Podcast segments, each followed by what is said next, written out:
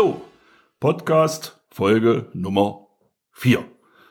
So lange müssen wir noch nichts, ist schon Brauchtum jetzt mittlerweile, oder? Ich habe wieder an meiner Seite Stefan B. Westphal und ich bin immer noch Dirk Vater, Präsident des Karneval-Landesverbandes, übrigens immer noch ohne WhatsApp. Naja, die Frage kommt zum Schluss nochmal. Herzlich willkommen zu den Nachrichten. Und wir gehen mal ins Volle. Karneval, das Brauchtum. Ihr seid ja äh, eine Brauchtumsgesellschaft, das Richtig. kann man ja durchaus so sagen. Äh, ja, einfach mal ganz kurz, was ist denn das Brauchtum Karneval? Was genau macht das jetzt aus? Also was gehört dazu? Was ist vielleicht auch nicht so relevant. Naja, das Brauchtum Karneval ist natürlich erstmal eine sehr alte äh, Tradition, ein sehr altes äh, äh Vereinsgeschehen, was ja schon über 200 Jahre und viel, viel älter noch ist. Äh, wir haben ja alleine Martinsried mit unserem 200, jetzt muss ich lügen, nichts verkehrt sagen, Martinsrieder schlagt mich nicht, 225, 227. Ich muss nachschauen, auf jeden Fall älter wie Köln, da freue ich mich immer drüber. Aber äh, die pflegen ja auch schon eine sehr, sehr alte Tradition. Nun ist Karneval immer schon äh, bestehend aus drei Säulen. Das ist der Tanz, das ist das gesprochene Wort und das ist der Gesang. Gesang.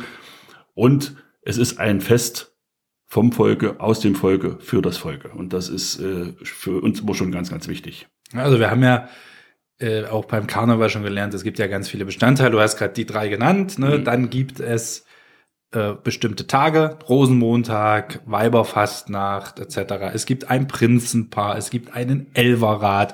Das gehört ja alles so ein Stück weit mit dazu. Und in der letzten Folge haben wir gelernt, äh, ihr habt ja ein gleichgeschlechtliches Landesprinzessinnenpaar. Und das heißt ja auch, Brauchtum ist auch durchaus biegbar und anpassungsfähig. Natürlich muss man ein Stückchen mit der Zeit gehen und äh, was vor vielen, vielen Jahren nicht denkbar war, ist heute lange denkbar und auch lange gelebte Praxis. Und wenn man auf diese, auf diesen Passus nur zurückgeht, muss man ja auch ehrlicherweise sagen, das Kölner Dreigestirn besteht immer schon aus drei Männern und äh, besteht die Jungfrau ist immer schon ein Mann gewesen, außer vielleicht in der Zeit, die nicht so, die ganz dunkel war, aber ansonsten ist es immer schon ein Mann gewesen. Also man sieht, Karneval ist schon sehr flexibel und auch äh, sehr offen und weltoffen. Geht das so weit, dass man die Weiberfastnacht dann auch am Samstag feiern darf? Hm, das machen die Regionen sehr, sehr unterschiedlich. Und ich glaube, da sollte man auch nicht unbedingt äh, auch von unserer Seite nicht rein reglementieren. Also normalerweise ist Weiberfasten natürlich der Donnerstag vor Rosenmontag. Aber äh, viele können es natürlich auch aus äh, arbeitstechnischen Gründen gar nicht, gar nicht stemmen in die Zeit. Also drückt der Karneval-Landesverband ein Äuglein zu? Da drücken wir sämtliche Hühneraugen, die wir haben und Augen, die wir noch haben, auch immer zu der väterliche Karnevalspapst hat ja. gesprochen.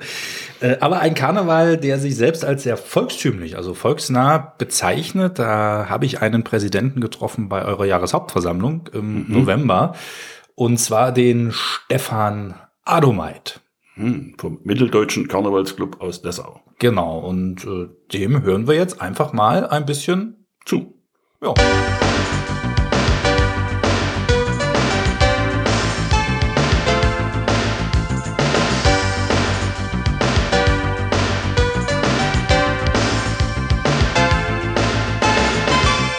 Was wäre es, wenn ein Stefan nicht einen Stefan interviewen würde? Hallo Stefan. Hallo Stefan. Mitteldeutscher Karnevalclub Dessau e.V.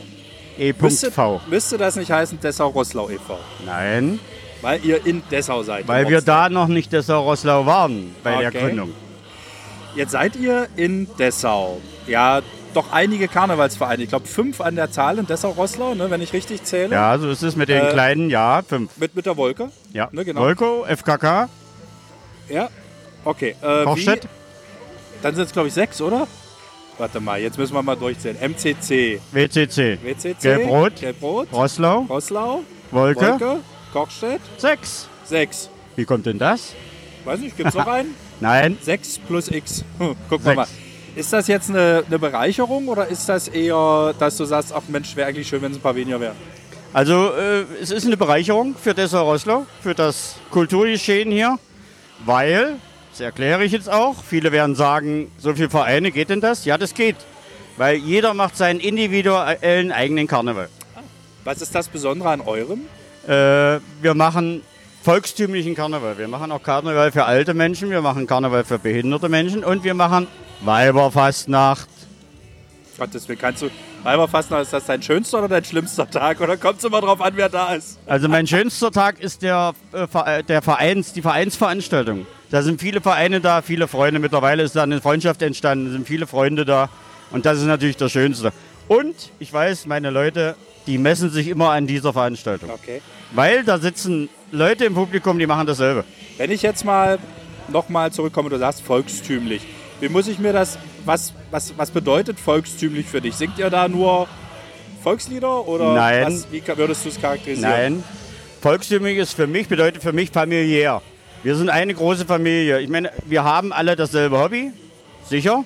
Aber der WCC zum Beispiel, die haben sich konzentriert auf diese Tanz, äh, Gardetanz.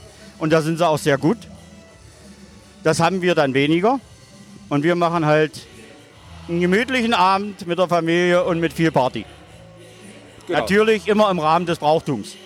Ja gut, ich meine, ansonsten braucht man ja nicht Karneval machen, wenn man das Richtig, so Brauchtum das. nicht. So. Könntest du denn mal für uns das Brauchtum charakterisieren? Was alles ist konkret das Brauchtum Karneval? Also Brauchtum Karneval ist erstens mal Prinzenpaar. Ja, Diese Gemeinschaftlichkeit ist für mich Brauchtum. KLV-Sitzung, ja. Brauchtum, Zugehörigkeit, KLV, BDK, Bund Deutscher Karneval, Karneval Landesverband und eben dieser Spaß an der ganzen Sache. Das ist für mich auch ganz wichtig, weil wenn du Spaß auf der Bühne bringst, dann hast du auch Spaß da unten bei den Zuschauern, bei den Gästen. Und das ist für mich Brauchtum. Dann gehört noch dazu Uniformorden, neuerdings auch Pins. ja. Ist das, werdet, werdet ihr 50 dieses Jahr? Wir werden 50. Wir sind Das heißt- 1973 gegründet.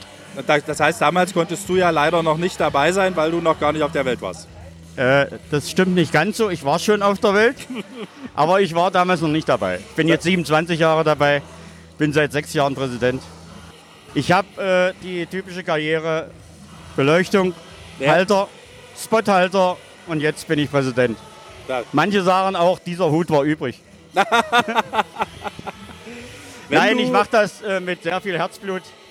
Das liegt mir sehr am Herzen, dass auch meine Mitglieder alle, und das verstehe ich auch unter Brauchtum, dass die alle Spaß an der Sache haben, was sie machen. Dessau ist ja auch für seinen Umzug bekannt. Ja. Ne, auch den organisiert ihr ja jetzt zusammen. Ja, Was macht den Umzug in Dessau so besonders? also der um, äh, du hattest bei der Pressekonferenz gestern hattest du die Frage gestellt. War Ja, gar nicht da. er war auch noch mal da. Hattest du die Frage gestellt, was fällt dir auf an dem Dessauer Umzug? Ja. Was ist da anders? Mir fällt auf, dass sehr viele Kinder im Kostüm an der Straße stehen. Und das finde ich sehr schön. Ja, ansonsten, wir haben uns damals zusammengeschlossen. Wir vier Vereine, die Dessauer Roslauer Vereine haben sich zusammengeschlossen, weil wir einfach dachten, sowas kann nicht, darf nicht einschlafen. Ja, klar. Und mit äh, unserem Dr. Reck haben wir natürlich einen Partner, der ist unschlagbar und wir freuen uns schon auf den nächsten. Dr. Reck, für alle, die es nicht wissen, ist hier in der Stadt Oberbürgermeister? der Chef. Genau. Jawohl. Und der kann auch damit leben, wenn er in der Bütt durch den Kakao gezogen wird, dann Damit muss er kann, er, einfach durch. damit kann er, denke ich, sehr gut leben.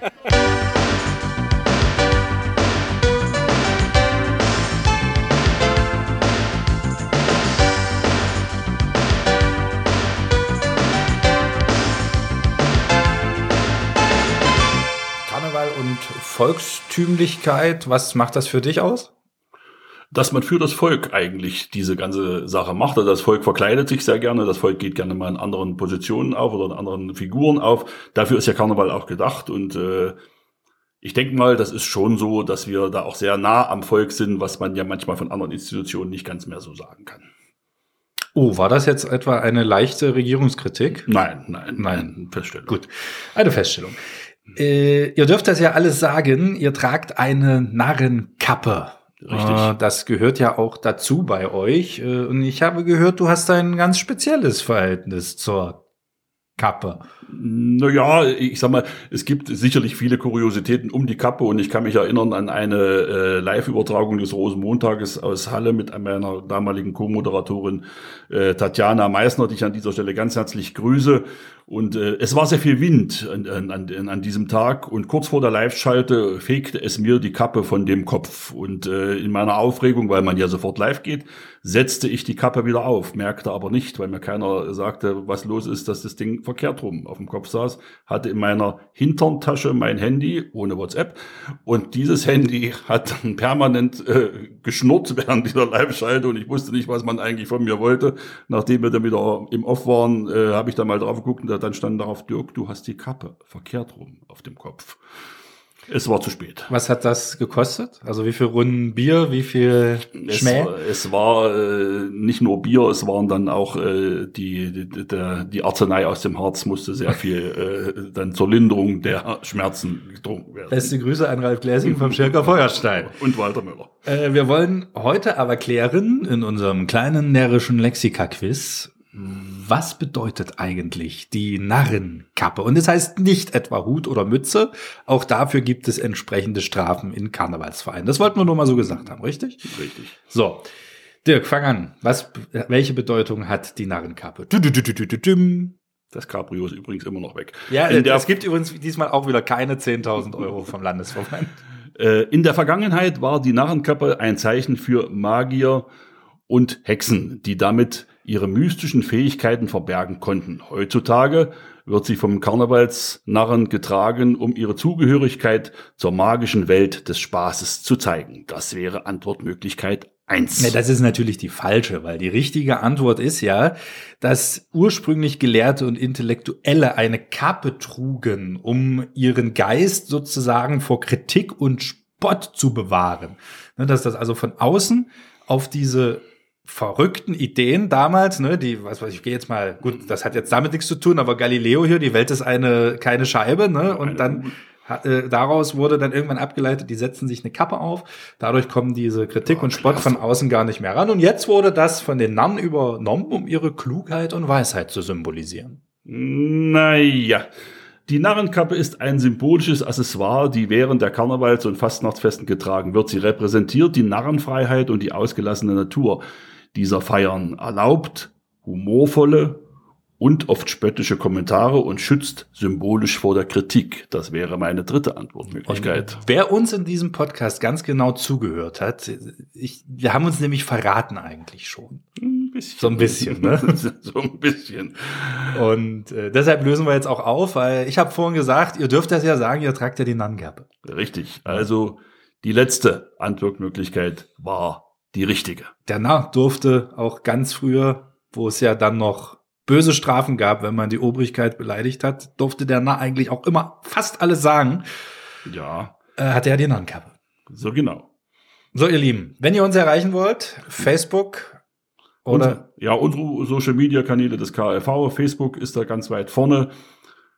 Stell die Frage. Äh, geht's vielleicht auch per WhatsApp? Nein. Aber ansonsten könnt ihr uns auch gerne eine E-Mail schreiben und äh, wir, wir versuchen euch dann mit einzufließen zu lassen mit den, mit den Fragen, die ihr habt. Und die nächste Folge kommt am 25. Januar 11.11 Uhr 11, unsere Narrrichten der Narrenrundblick aus Sachsen-Anhalt. Bis dann, tschüss und Sachsen-Anhalt! Hello.